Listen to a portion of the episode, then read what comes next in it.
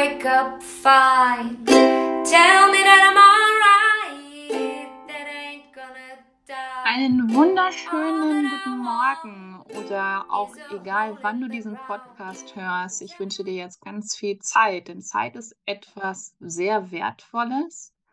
Und wenn man eine Diagnose bekommt, eine Krebsdiagnose, dann wird Zeit nochmal in einem ganz anderen Sinne betrachtet. Ähm, ich bin Kendra und ich begrüße dich ganz herzlich zu meinem Podcast und zu einem neuen Gesprächspartner hier. Julia sitzt heute bei mir bei Krebs als zweite Chance und Julia ist 25 Jahre alt und hatte 2021 die Diagnose Schilddrüsenkrebs. Darüber sprechen wir heute und ähm, das ist auch wieder eine Krebsart, die man nicht ganz so oft hört und wo ich total neugierig bin und der Julia auch sehr danke, dass sie heute bereit ist, ihre Geschichte zu erzählen, damit sie dir da draußen ganz, ganz viel Mut, Kraft und Hoffnung geben kann. Liebe Julia, so schön, dass du da bist. Herzlich willkommen. Ja, hi, ich freue mich auch. Cool. Ähm, Julia, lass uns doch ein bisschen zurückgehen. Ähm, ein Jahr zuvor, äh, wo standest du genau, also bevor die Diagnose kam? Was war gerade los bei dir? Ähm, bevor die Diagnose kam, war ich gerade ähm, mit meinem Freund äh, zusammengezogen in eine größere Wohnung. Ähm, ich habe ähm, studiert, ich habe aber nebenher schon an der Schule gearbeitet, also ich studiere auf Lehramt. Mhm. Und es war eigentlich alles so so auf gute Weise busy, man hatte zu tun. Es war jetzt mit Corona zwar ein bisschen schwierig, aber es weichte langsam so ein bisschen auf. So die Impfungen waren gerade raus. Ähm, es ging so ein bisschen an die Sommerplanung. Wir hatten gerade beschlossen, dass wir irgendwie ähm, einmal um Berlin wandern wollen. Also da gibt es so einen Wanderweg halt. Mhm. Und eigentlich war alles ähm, soweit entspannt. ähm, und ja, dann kam es so ein bisschen so ein bisschen aus dem Nichts. Wie bei Mhm. vielen, glaube ich. Okay. Wie war das damals? Ähm, hast du es selber irgendwie gespürt oder war es so, dass es dir nicht so gut ging gesundheitlich? Oder magst du uns mal mitnehmen? Ja, gerne. Also das ähm, Ding war, dass ich so rein körperlich davon nichts gemerkt habe. Also ich hatte jetzt nicht irgendwelche B-Symptomatiken oder sowas. Mhm. Ähm, das Einzige, was bei mir passiert ist, dass ich am Hals äh, hatte ich einen Lymphknoten, der dick war. Und Okay. ich war mal erkältet und dachte, okay, der geht ja dann wieder weg.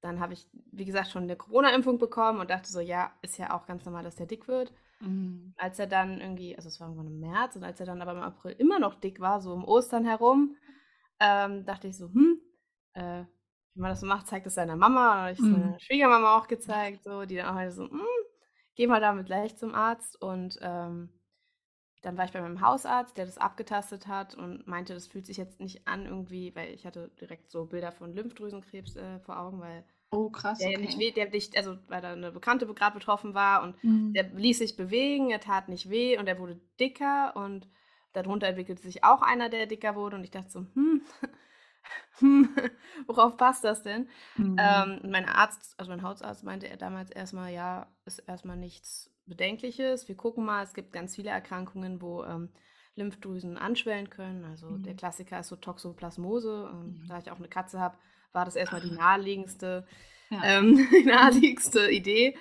Ähm, dann ging so ein bisschen dieser Ärztemarathon los, dass ich dann erst dann irgendwie zum MRT war, dann bei einer ähm, Internistin, die auch eher geguckt hat nach irgendwie Lymphdrüsengeschichten und sich meine Schilddrüse jetzt auch nicht so genau angeschaut hat. Mhm. Und ähm, natürlich super viele Blutwerte genommen hat, die aber alle total unauffällig waren. Und das ähm, finde ich im Nachhinein auch immer so ähm, erstaunlich. Ähm, Ja. und sonst mal so hört sie, ja, man sieht das doch alles im Blut. So, nee, einen Scheiß sieht man. Also, meins, hat man, meins hat man halt nicht gesehen. Ähm, und das kam dann äh, erst raus, nachdem halt dann die HNO-Leute gesagt haben, ja, wir wissen das jetzt auch nicht. Alle Tests, die wir machen, sind ne- negativ. Wir, einzige Chance, die wir haben, wir nehmen den halt raus. Mhm. Und bei dieser OP haben sie noch eine Zyste mit rausgenommen und da hat man das dann gef- rausgefunden, dass das Schilddrüsenmaterial waren und dass ähm, quasi schon einige Lymphknoten ähm, befallen wurden von dem Mhm. äh, von, von diesem Krebs. Und dann ging es alles super, super schnell. Also Mhm. die erste OP war an einem Montag und dann war ich die Woche drauf zum Kontrolltermin und da wurde mir das dann gesagt. Und dann war ich zwei Tage später nochmal im Krankenhaus und die Schilddrüse war raus. Okay. Ja, also es war ein bisschen, weiß ich nicht, würde ich jetzt im Nachhinein, würde ich sagen, war es vielleicht ein bisschen schnell, Mhm. aber in dem Moment war es, glaube ich, genau richtig. Also so dieses Gefühl von, man steigt in 'n Zug und das rast alles an einem vorbei und Mhm. Dann ist es, ähm also man denkt da nicht drüber nach, das passiert ja einem nicht selber, also du weißt Ja. das selber auch. Ja. Ähm, äh, ist 'n ganz weirdes Gefühl, ähm, und dann war sie raus, die Schilddrüse. Und seitdem habe ich keine Mhm. Schilddrüse mehr. Genau. Ähm, wie wie ging es dann weiter? Also, als dann die Schilddrüse rauskam raus war und eben auch schon Lymphknoten befallen waren, ähm, wie war die Diagnostik dann, die Therapie? Also, ähm, von der Diagnostik her wurde mir erst mal gesagt, dass das erst mal sehr gut aussieht. Also, es gibt ja auch bei Schilddrüsenkrebs unterschiedliche Arten und, ähm, wenn man da 'ne bessere von haben kann oder sinnvollere haben kann, dann ist es die, die ich jetzt hatte. Mhm. Ähm, die, ähm das papilläre Schilddrüsenkarzinom, da war jetzt erst mal die Diagnose oder die Diagnostik erst mal sehr gut oder Prognose auch, also weil dann alle gesagt haben: „Ja, Sie sind jung.“ Das war jetzt nicht so 'n großer Tumor in der Schilddrüse. Es waren jetzt zwar 'n paar Lymphknoten befallen, aber, ähm, die haben mir von vom Schlüsselbein bis zum Ohrläppchen hinterm Ohr, äh, 42 Lymphknoten rausgenommen. Wow. Ja, und von denen waren 5 befallen. Also, es ist trotzdem noch 'ne krasse Quote so, aber Mhm. es war jetzt in Ordnung erst mal. Ähm, dann ging's erst mal damit weiter, dass ich halt die Schilddrüsenmedikation, ähm, angefangen habe, weil die braucht man ja. Also, Ja. halt 'n lebenswichtiges Organ. Wenn man das nicht mehr hat, dann ist es schlecht. Ja. Ähm, und dann war 'n Monat später, ähm, gibt's die Behandlungsform, äh, die Radiojodtherapie, Mhm. wo die restlichen Schilddrüsenzellen plattgemacht werden sollen. Also, quasi 'ne Art Bestrahlung nur von innen. Also, Hm. ich musste jetzt nicht, äh, zu 'nem Bestrahlungstermin und da mehrmals, ähm, bestrahlt werden, sondern ich habe halt 'ne Kapsel geschluckt, äh, Aha. die radioaktiv war und dann kam das quasi von innen heraus. Mhm. Und das war, ähm, doch beängstigender, als ich's im ersten Moment gedacht habe. Also, mir wurde zwar der Eingriff erklärt und mir wurde erklärt so: „Ja, Sie nehmen das dann und dann sind Sie 3 Tage bei uns auf der Station, weil man strahlt halt noch.“ Mhm. Ähm, da Mhm. gibt's dann so sch Umweltschutzbestimmungen, dass man dann halt nicht raus darf. Also, es geht da vor Mhm. allem um, ne, Ausscheidungen und so. Ja, klar. Ähm, und ich hatte deshalb davor erst mal gar nicht so große Angst. Und ich glaube, ich hatte auch grade am Anfang der Erkrankung so diesen Aktionismus, so dieses: „Ja, ich ziehe das jetzt durch, ich mache an Mhm. alles 'n Haken dran und dann ist es fertig.“ Also, Genau. so diese Realisation, dass man das halt nicht machen kann, das kommt ja dann erst später. Ähm, und dann wurde es für mich erst gruselig in dem Moment, in dem ich in diesem abgeschotteten Zimmer saß und vorher waren die Pflegekräfte dort total nett auf der Station und waren auch so: „Ja, wir nehmen noch Blut ab und das noch. Ach ja, und schauen Sie, haben Sie Ihren Schlafanzug und wir packen Ihre Sachen hier rein.“ Und waren auch so haben einem auch so auf die Schulter geklopft und so, wie Mhm. man das so macht. Und ab dem Moment, an dem ich diese Kapsel genommen habe, mussten die ja 2 Meter Abstand zu mir halten. Also, Mhm. es durfte ja keiner mehr an mich ran. Und Mhm. das war dann 'n Moment, wo ich dachte: „Uff, das ist jetzt doch ganz schön heftig. Du hast hier Mhm. grade was genommen, was man eigentlich nicht nehmen sollte, weil es nicht gut für den Körper ist.“ Ähm, so, das, wovor alle immer warnen, Strahlung und so was. Du hast es jetzt grad Mhm. einfach gegessen so. Ähm, und dann sind's halt 3 Tage oder ja doch 3 Tage, die man komplett alleine in einem Zimmer sitzt. Und Mhm. das geht an die Substanz oder ging bei mir zumindest an die Substanz. Und. Was hast du da gemacht in der Zeit, also, als du so lange mit dir alleine warst? Ja, ich hatte eigentlich geplant, dass ich ganz viel irgendwie male, lese, was auch immer. Im Endeffekt lag ich apathisch aufm Bett und habe 'n bisschen TikTok geguckt. Also, es war wirklich es war wirklich nicht viel los mit mir. Ähm, es ging mir auch nicht ganz so gut, weil, ähm, man kriegt vorher so 'ne Hormonspritzen, damit die, ähm, restlichen Schilddrüsenzellen angeregt werden. Mhm. Und, ähm, das ähm, das macht erhöht den Stoffwechsel halt und dadurch werden alle Prozesse 'n bisschen schneller. Und ich hatte dann halt auch noch meine Tage und dann Mhm. irgendwie war mir irgendwie kodderig und dann schwellen einem hinten die Speise äh, nicht die Speise, sondern die Speicheldrüsen so 'n bisschen an, weil Mhm. das ja salzig, äh, also jod jodhaltig ist. Mhm. Ja, Ähm, muss man ganz viel Wasser trinken und Zitrone, äh, essen und so, damit das halt angeregt wird, der Speichelfluss. also, also ein bisschen eklig. Irgendwie. Also ein bisschen, so ein bisschen, irgendwie war das nicht so geil, wie ich dachte. so, so, ich äh, musste dann auch noch ähm, jetzt im März nochmal eine zweite Radiotherapie machen, weil ähm, das ist nämlich das, was jetzt der Iststand gerade ist. Mhm. Ähm, dass zwar eigentlich alles gut aussieht, ultraschallmäßig, jedoch jetzt halt ein Blutwert noch nicht stimmt. Also Mhm. ich habe jetzt einen Blutwert, der irgendwo bei 2 liegt und der sollte eigentlich bei 0 liegen, wenn man keine Okay. Schilddrüse mehr hat. Mhm. Und das ist halt auch mal so ein bisschen, was immer so im Hinterkopf so ein bisschen mitschwebt. Und da hat dann mein ähm, Arzt halt gesagt, ja, wir machen nochmal eine Radiotherapie, mal gucken, ob es dann weggeht. Ging nicht weg. wir gucken jetzt mal. Also zurzeit ist so ein bisschen, bisschen auf Null. Aber auch da war das, ich wusste ja schon, was mich erwartet bei der Radiotherapie. Und ich finde immer bei der zweiten Runde ist es schlimmer als bei der ersten, weil man Mhm. genau weiß, was Ja. passiert und genau weiß, wie einsam man da ist und genau weiß, ähm, ja, nur dass es bei mir dieses Mal noch ein bisschen schlimmer war, weil die Dosis erhöht wurde und ich da Oh. wirklich, ich habe wirklich die ganze Zeit gedacht, ich, ich übergebe mich gleich und ich bin auch kreislaufmäßig zusammengeklappt und so. Es war echt ein bisschen blöde. Mhm. Ähm, und dennoch ganz gut, dass es möglich war. So. Also das Praktische an dieser Therapieform ist halt, dass man dann gleich das Bild, also irgendwie ein Sintigramm oder ähm, Mhm. ein PET-CT, also PET-CT jetzt nicht, aber theoretisch kann man Ja. halt ein Bild direkt danach machen, Mhm. weil man eh schon strahlt. Und Genau. ich muss nicht nochmal was nehmen. Das ähm, ist halt dann auch relativ praktisch gewesen. Ja. Mhm. Ja, klar. Und ähm, war es so, dass du in der Zwischenzeit, also ging das mit, wie war dein Immunsystem? Also war das, ähm, war das weiterhin ganz gut, äh, dass es gut lief, oder hattest du auch irgendwelche Probleme oder ähm, von der Therapie dann eben auch? Also immunsystemmäßig muss ich sagen, war das auch vor allem mein Hausarzt, der dann da richtig äh, auf die Tube gedrückt hat. Also ich habe das persönlich jetzt gar nicht so wahrgenommen, aber ähm, als es dann so an Grippeschutz ging und sowas, der war dann so, ja, ich habe ja für Sie schon den Impfplan, das ist der von der, zwar von der von der 60-Jährigen, aber Sie kriegen das trotzdem alles, weil ähm, alles, also immer rein, was geht so. Ähm, Mhm. Unabhängig davon, dass es bei der Krebserkrankung jetzt eigentlich nicht so krass das Immunsystem angreifen sollte, aber es natürlich auch möglich ist, weil das, was jetzt halt doppelt dazu kommt, also außer dass es halt Krebs ist, ist halt, ich habe jetzt halt eine Schilddrüsenunterfunktion. Also Mhm. ich habe ja keine mehr und das ist so, ich habe jetzt quasi zwei Krankheiten zum Preis von einer gekriegt.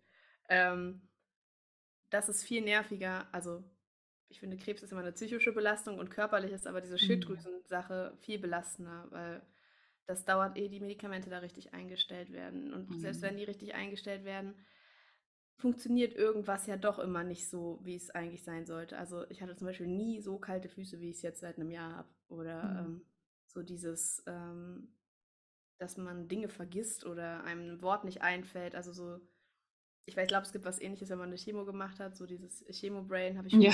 den Begriff. Ähm, Mhm. das ist wirklich, also so auch was, was man, wo man sich umgewöhnen muss und das natürlich dann körperlich zwischendurch auch anstrengend ist, wenn irgendwie mal am Stoffwechsel rumgedreht ist, wird. Jeder, der mal die Pille genommen hat als Frau, weiß, wenn man die absetzt oder wieder neu nimmt, dauert das ja auch einen Moment, ehe sich das wieder gedreht hat. Und Klar.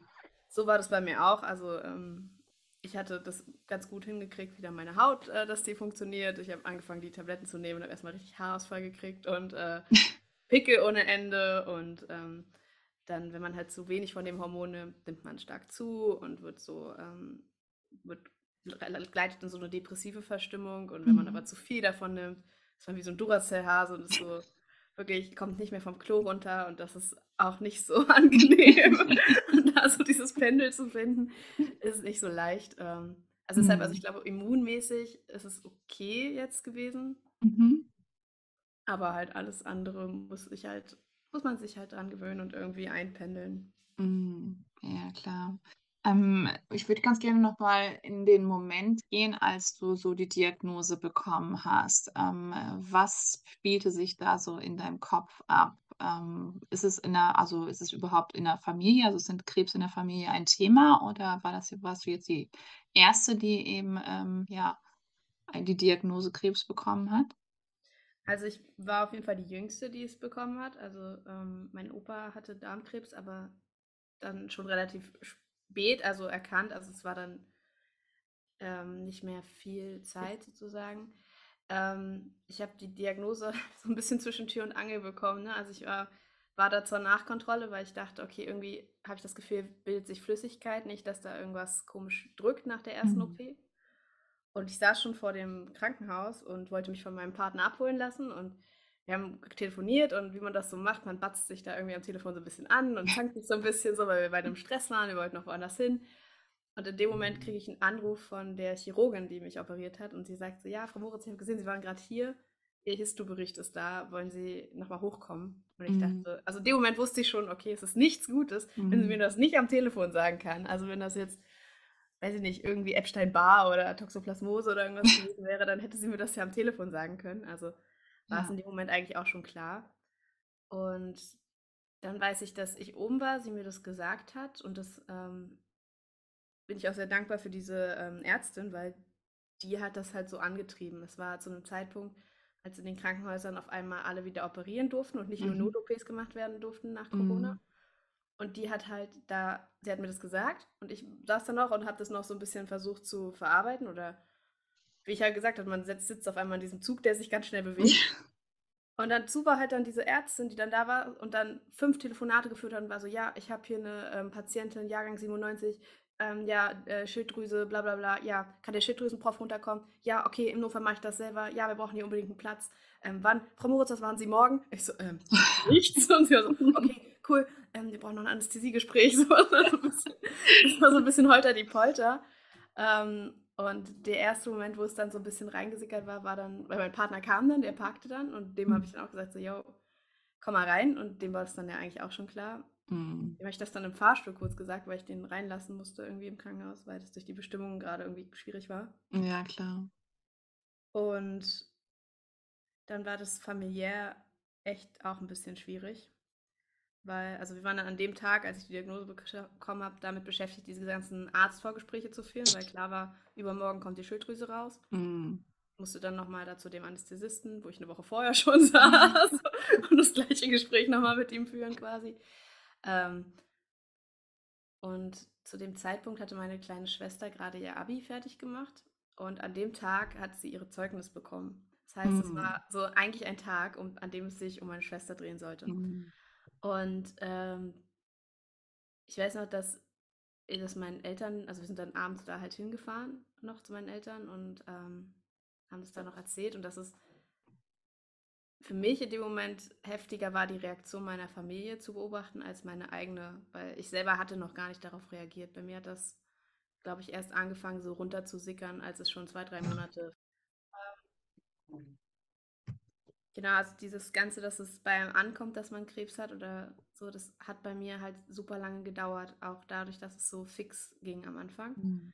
Ähm, und deshalb hat es, glaube ich, im ersten Moment mein Umfeld viel härter getroffen als mich. Also meine Mama saß abends heulend bei mir am Bett. Ähm, mein Papa saß mit am Tisch und meinte so, ja, warum kann ich das nicht haben? Warum hast du das jetzt so? Und das, also, das ist was, was ich aus einer Erwachsenenperspektive zu 100 Prozent nachvollziehen kann, dass man Natürlich. das Gefühl hat, so, ne? Ja. Ähm, Man möchte es dir ja abnehmen in dem Genau, Sinne, in dem ne? Als Moment. Eltern. Mhm. Ja, genau, in dem Moment schon. Ich habe mich in dem Moment halt dann eher schuldig gefühlt, dass sich meine Familie jetzt Sorgen macht. So was halt auch ein bisschen unnötig ist eigentlich, aber das war in dem Moment halt stärker für mich äh, drin, so dieses, oh nein, die machen sich alle Sorgen, die sind alle super traurig. Das ist ja viel schlimmer, als das, was Mhm. ich jetzt gerade mache. Und dass, dass das, was da jetzt passiert ist, ziemlich krass ist, das kam halt dann erst ein bisschen später. Mhm. Magst du da mal, magst du da mal drauf eingehen, also was später passiert ist, was ziemlich krass war? Ja, also für mich war das dieser Realisationsprozess oder dieses, dass es so runtersinkt, ähm, ziemlich schwer, ähm, weil ich immer ein Mensch war, der sehr viele Dinge gleichzeitig auch koordiniert hat oder sehr viele Sachen gemacht hat und vielleicht nicht ganz so ein gesundes Arbeitspensum immer hatte oder ein gesundes Verhältnis zur Arbeit. Ähm, und jeder Mensch hat ja so seine eigenen psychischen Abläufe, die vielleicht nicht ganz so funktional sind oder nicht ganz so, ähm, nicht, einfach nicht so hilfreich so. Mhm. Aber äh, in der meisten Zeit hat man ja die Kraft, die irgendwie wegzudrücken oder durch irgendwas anderes auszugleichen. Und ähm, durch diese Erkrankung ist dann, oder auch durch diese Behandlung ist dann einfach das so gekippt. Dann konnte ich das, also gab es nicht mehr diesen Ausgleich auf einmal. Also Genau, also dass man Also, dass ich äh, das halt nicht mehr so kompensieren konnte. So, ne? Also normalerweise, wenn man dann irgendwie frustriert oder traurig ist, kriegt man es ja dann irgendwie mit irgendwas frustriert, äh, Mhm. kompensiert.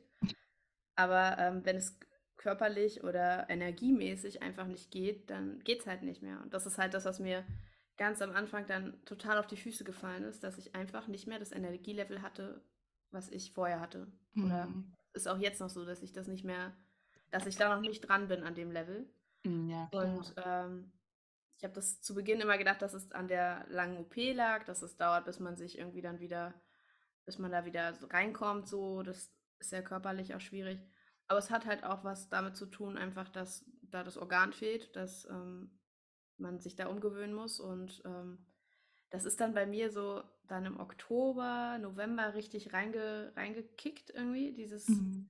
Ja, scheiße, ich hab das ja. Ach Mensch, ja, das ist ja wirklich unpraktisch eigentlich, ne? Und ähm, dann hat mein Partner mir einen Antrag gemacht, dass wir heiraten jetzt in ein paar, Oh. paar Tagen so. Oh, Aber, herzlichen Glückwunsch. ja, ich freue mich auch. Aber im ersten Moment war in meinem Kopf so, ja, wer bindet sich denn mit 25 jemanden ans Bein, der jetzt so eine Krankheit hat? Oder anders gesprochen, jemand, der so eine Krankheit hat, die vielleicht übersteht, aber in 20, 25 Jahren die nächste Scheiße kriegt, weil die Disposition ist ja da ähm, mit diesen Erkrankungen. Und das zu realisieren, dass ich jetzt für immer krank bin, das, ah, das war ganz schön schwierig. Und das war, Mhm. ist auch für mich immer noch ganz schön schwer manchmal. Ähm, und das hat bei mir so reingekickt, dass es mich wirklich in so eine depressive Episode reinge, reingezogen hat. Mhm. Ähm, und ich dann mir im November, Dezember Hilfe gesucht habe und dann Therapie jetzt angefangen habe und das ähm, wirklich, wirklich eine gute Entscheidung war. Ähm, eben genau, weil das ja eigentlich Sachen sind, die nicht zwangsläufig durch den Krebs kommen, sondern einfach Sachen sind, die man vielleicht schon immer hat oder wo man schon immer vielleicht eine Tendenz zu hat und die dann aber durch so eine ähm, Faktoren total verstärkt sind. So. Also Mhm. Krebs rüttelt einfach so am Leben und schüttelt das alles so durcheinander. Ähm, Ja. das, äh, das war das, was da passiert ist in dem Zusammenhang. Mhm. Ja. Ähm, war es eigentlich so, also ich weiß das gar nicht so genau und ich glaube, es ist auch immer sehr interessant für die Zuhörer, das auch zu wissen, dass du weiterhin auch, ähm, als die Diagnose kamst, dass du dann auch ähm, vom Onkologen dann begleitet wurdest oder, oder dass du auch, ähm, dass du auch ja, psychoonkologische Hilfe in Anspruch nehmen konntest oder ist das beim Schilddrüsenkrebs nicht so? Also bei mir zumindest ist es nicht so, dass ich jetzt einen äh, direkten Onkologen Mhm. äh, an der Hand habe, weil ähm, alles, was zur onkologischen Behandlung gehören würde, wird bei der Schilddrüsenambulanz, zumindest da, wo ich bin, auch über die Nuklearmedizin abgedeckt. Ah. Also weil eben da das Bild und die äh, Therapie ist ja gleich an einem Ort. Mhm. Deshalb habe ich jetzt keinen Onkologen speziell, aber ich habe halt meinen Schilddrüsenprof, zu dem ich hingehe und der mich da betreut. Ähm, ich weiß, dass im Krankenhaus, das war ein Tag nach meiner, nach meiner Schilddrüsen-OP, eine super nette Psycho Psychoonkologin kam, um mir Unterstützung zu geben. Mhm. Und ich da zu dem Zeitpunkt im Bett saß und war so, ja, nee, ist doch alles super. Ist doch alles gut, ist doch jetzt raus. Ist doch jetzt raus, das Ding. So, äh, ich habe es jetzt geschafft, jetzt mache ich noch die Radiotherapie und dann, dann, dann ist das schon fertig. So, ne? Also ich wieder mit meinen schönen Häkchen. Ähm, ja, also das, also ich hätte die Unterstützung bekommen können, aber ich habe es in Mhm. dem Moment jetzt nicht so wahrgenommen und hatte dann mehr das Gefühl, dass es nicht nur ein Problem ist, was den Krebs betrifft, also natürlich auch, aber dass es ähm, vor allem ein internes Ding ist teilweise. Mhm. Ähm, und auch da ist auch meine ähm, äh, Therapeutin so weit, dass sie äh, mir im Zweifel halt auch helfen kann, wenn ich sage, so ja, ich habe da wieder eine ähm, Nachsorgeuntersuchung ähm, oder Routine-Kontrolle-Untersuchung in zwei Wochen und ich kann schon Mhm. wieder nicht schlafen die ganze Nacht, Ja. weil es fürchterlich ist. Ähm, es reicht ja auch, wenn dann einfach jemand da ist und sagen kann, so ja, das ist völlig valide, dass sie sich Ja. so fühlen, ähm, dass das Angst macht und dass das Sachen hochholt, ähm, ist ja völlig klar. Aber Ja, ich glaube, dass, oder das ist zumindest mein Eindruck, was ich auch auf Social Media sehe, ähm, bei vielen anderen Betroffenen, dass man nach außen hin immer so, oder man hat ja keine andere Wahl, dass man einfach mal weitermacht und immer so, so Mhm. dieses, diese starke, taffe Krebspersönlichkeit gibt. Und dann, wenn dann so Momente kommen, in denen das halt nicht geht, man sich das selber abspricht, dass es dass man das auch sein darf. Also, dass man eben nicht Ja. immer nur, ja, stark und ich power das weg. Ich meine, das ist ja klar, dass man das macht, aber man kann ja trotzdem zwischendurch mal ein bisschen das ganz schön scheiße finden. So. Ähm, Natürlich. ja. Mhm, ja. Ähm, hat sich was geändert so in deinem Umfeld, also vor der Diagnose bis jetzt? Also ist das ähm, so geblieben oder hast du so das Gefühl, ja, dass sich Menschen auch ähm, abgewandelt haben oder eben auch welche dazugekommen sind, wo du jetzt gar nicht so mit gerechnet hast? Ähm, also abgewandt hat sich jetzt keiner. Ich hatte ganz am Anfang ein bisschen Sorge, dass äh, ich immer über ein Thema rede. So, also da hatte ich immer wieder so das Gefühl, okay, ich bin jetzt hier der Langweiler irgendwie mit ähm, meinem, meinem, meinem blöden Krebsproblem. Mhm. Ähm, es sind halt eher Leute dazugekommen, weil ich das ja dann, also du hast dich mich ja auch über Instagram Ja. gefunden. Ich habe mich dann dazu entschlossen, das halt über Instagram ähm, so publik zu machen für meine Mhm. Freunde und Bekannten. Und da haben sich dann tatsächlich Leute gemeldet, mit denen ich seit Jahren keinen Kontakt mehr hatte, die äh, das gesehen haben und ähm, jetzt regelmäßig reagieren und schreiben und man Ach, schön. nicht jetzt sich persönlich trifft, aber trotzdem irgendwie Kontakt hält. Und ähm, dann natürlich trotzdem irgendwie dieses Netzwerk Mhm. ähm, an den sozialen Medien äh, existiert von Personen, die betroffen sind, was ich total krass finde und Mhm. was natürlich ähm, ein ganz anderes, äh, ganz anderen Blickfeld äh, irgendwie erschafft für Ja. alle.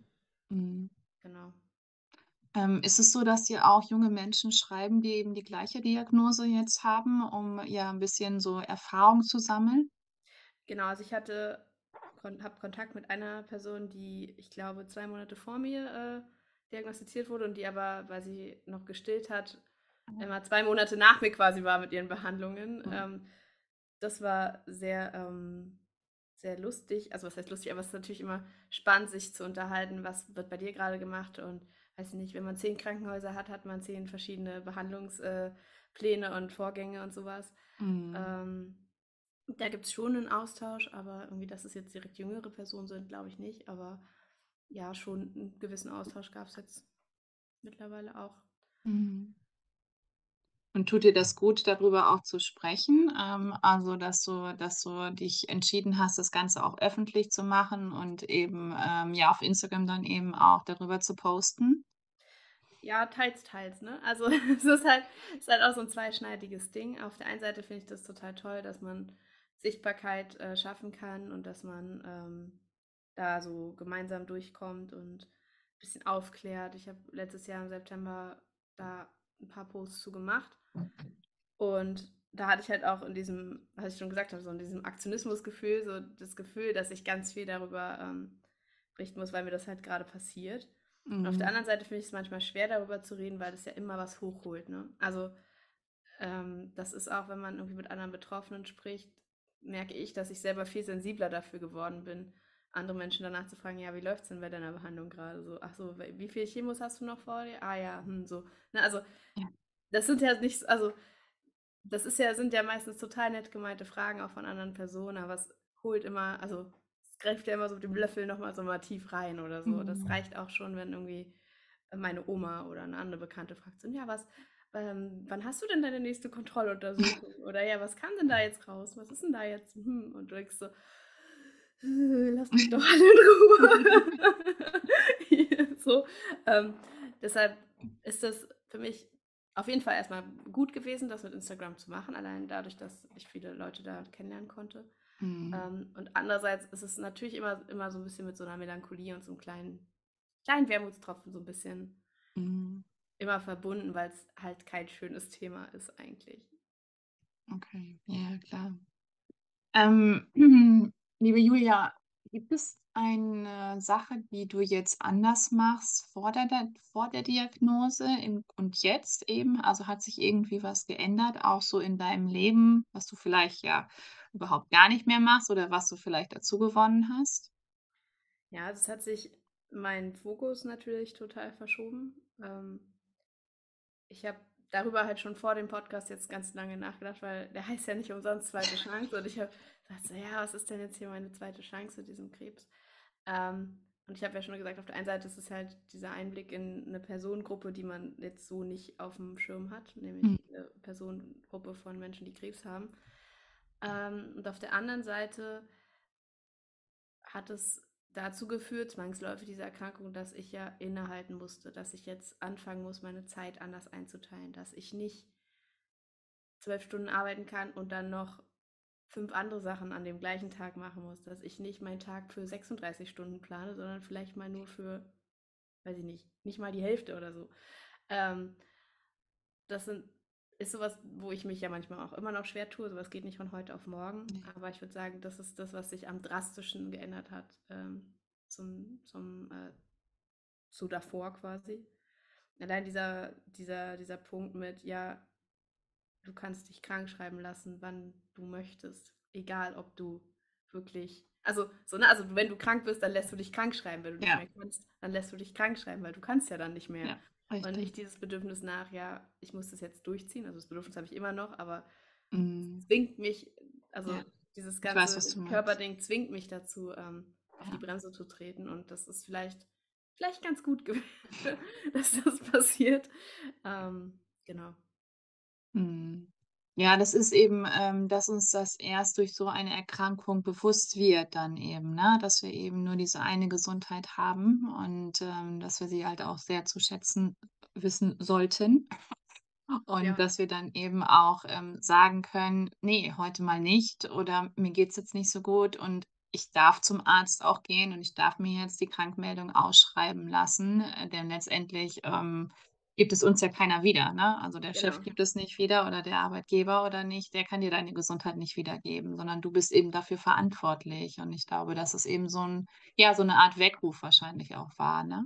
Auf jeden Fall, ja. Ähm das also, das das stimmt auf jeden Fall, dass dass man dann irgendwie Zeiten sich anders einteilt oder auch einfach dieses ja, wir sind zwar verabredet an dem Tag, aber ich merke so, ich habe dafür keine Energie mehr. Also ich habe ein ganz anderes Gespür für mein Energielevel bekommen in, Mhm. der, in dem letzten Jahr.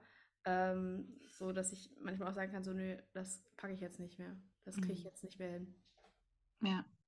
Aber und es ist aber auch so wichtig, das auch zu sagen und dass das eben auch so also, dass man es sich auch traut, es zu sagen und dass es auch, ähm, völlig in Ordnung ist, einfach mal „Nein“ zu sagen, ne? Und, ähm, was das so aber grade so wir Frauen dann eben, hm.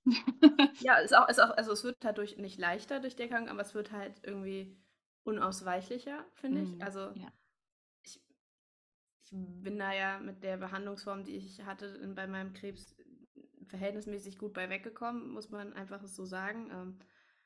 Trotzdem blöd, dass mir das halt mein Arzt gesagt hat, so: „Ja, Sie haben den guten Krebs“, wo ich dann dachte: „Oh ja, das ist jetzt super sensibel, das zu jemandem zu sagen mit so 'ner Erkrankung.“ Ähm trotzdem, äh hat's ja irgendwie seine Spuren so hinterlassen bei mir und, ähm, trotzdem hat es 'n Einfluss auf den Körper. Mhm. Und als du das grade mit der Gesundheit gesagt hast, das musste ich jetzt auch so 'n bisschen schmunzeln, weil, ähm, man hat Gesundheit nicht aufm Schirm, wenn man nicht krank ist. Ja. Man hat's nicht also, es ist halt einfach so, man hat's da 'n anderes Gespür für, man hat 'n anderes Gespür für seinen Körper. Und, ähm, da bin ich persönlich noch total am Arbeiten, dass ich so 'n bisschen dieses ich ich wünsche mir endlich dieses Verständnis für meinen Körper, äh, zu kriegen, was, ähm, ich von anderen, äh, Krebspatientinnen schon gehört habe, dieses Dankbarsein für den Ja. Körper, der das da alles durchsteht und dass er das macht. Bei mir ist es aktuell noch so 'n bisschen so, ich finde das echt 'n bisschen fies, nach 20 Jahren, äh, zu meutern und zu sagen so: „Jo, wir machen jetzt hier was anderes in der Schilddrüse. Ist mir egal, dass ich eigentlich, äh, 'ne Schilddrüsenzelle bin. Ich bin jetzt 'ne Krebszelle“, so. Finde ich Mhm. nach wie vor 'n bisschen fies, so, ähm, und 'n bisschen unfair. Ähm, aber da bin ich dran, dass ich das also, dass ich auf der anderen Seite Dankbarkeit entwickeln kann dafür, dass mein Körper mich da durchgetragen hat, so jetzt auch im letzten Jahr. Mhm. Ähm, dass auch bestimmte Veränderungen, die passiert sind nach der OP, ähm, war ja meine Stimme erst mal, ähm, weg. Also, das ist ganz normal häufig bei Schilddrüsenoperationen, dass irgendwie entweder 'n Nerv geschädigt wird oder der Mhm. mal wieder braucht, um wieder zu funktionieren. Und ich hatte halt keine Stimme mehr, so. Mhm. Und, Okay. ähm beziehungsweise keine, die getragen hat. Und, ähm, ich meine, ich werde Lehrerin und singe viel so. Es war so es war so 'n mega harter Schlag und ich hatte, Mhm. ähm großes Glück, dass es vorher die Stimme trainiert genug war und ich halt 2 Wochen nach meiner OP, da war hier noch alles blau am Hals, ich, äh, Oh. bei der Logopädin, äh, stand und meinte so: „Ja, wir machen jetzt schon was“, sodass ich, äh, da relativ schnell wieder rausgekommen bin und die Stimme wieder da ist. Ähm, also da bin ich meinem Körper auf jeden Fall dankbar, dass das funktioniert hat. Ähm, trotzdem ist es, ist es schon, schon unnötig. Muss man halt so sagen. Ähm, zumal es ja für die meisten Krebserkrankungen jetzt keinen konkreten Auslöser gibt. Also zumindest bei der Krebserkrankung, die ich habe, gibt es keine ähm, genetische Disposition oder sowas für, sondern meistens ist die Erklärung irgendwie Strahlenbelastung, aber auch die war jetzt bei mir nicht vorhanden. Mhm. Und das dann manchmal, also das ist das zu verstehen, dass es wirklich so passiert ist, ist irgendwie manchmal schwierig. Mhm. Ja, natürlich. Das ist ja auch, ist ja auch völlig klar. Also ähm, wir packen das einfach mal in den Shit Happens Faktor. Ja, ja das, das passt wirklich, ja. Ähm, liebe Julia, wir kommen jetzt auch schon zum Ende des Interviews. Ich danke dir auf jeden Fall für deine Zeit und dass du deine Geschichte mit uns geteilt hast. Und ich bin mir ziemlich sicher, dass du ganz, ganz vielen Menschen da draußen Mut machst, die wahrscheinlich gerade oder vielleicht gerade selber in dieser Situation stecken. Ich verabschiede mich jetzt schon mal und ähm, ja, hinterlasse dir jetzt die Bühne und ähm, alles, was du jetzt noch raushauen möchtest, das tu von Herzen gerne. Ähm, ich wünsche dir von Herzen ganz, ganz viel Glück weiterhin eine wunderschöne Trauung und ähm, ja, bin gespannt auf die Bilder. Du nimmst uns bestimmt ein bisschen mit auf Instagram. Ja, bestimmt. Und freue mich ganz bald wieder von dir zu hören. Ähm, ja, also ich bedanke mich erstmal, dass ich nochmal diesen Platz hier hatte, um darüber zu sprechen.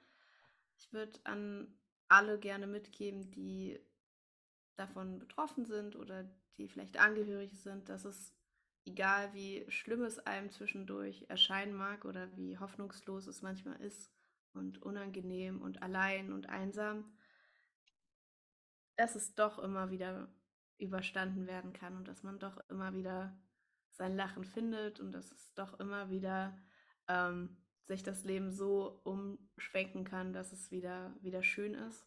Mhm. Ähm, auch wenn es im ersten Moment vielleicht nicht so scheint ähm, dass man da nicht die Hoffnung verliert, weil das, das wird auf jeden Fall, das wird, wenn jemand jetzt gerade den Podcast hört und ähm, gerade vielleicht daran zweifelt, dass es wieder gut wird, es wird wieder gut.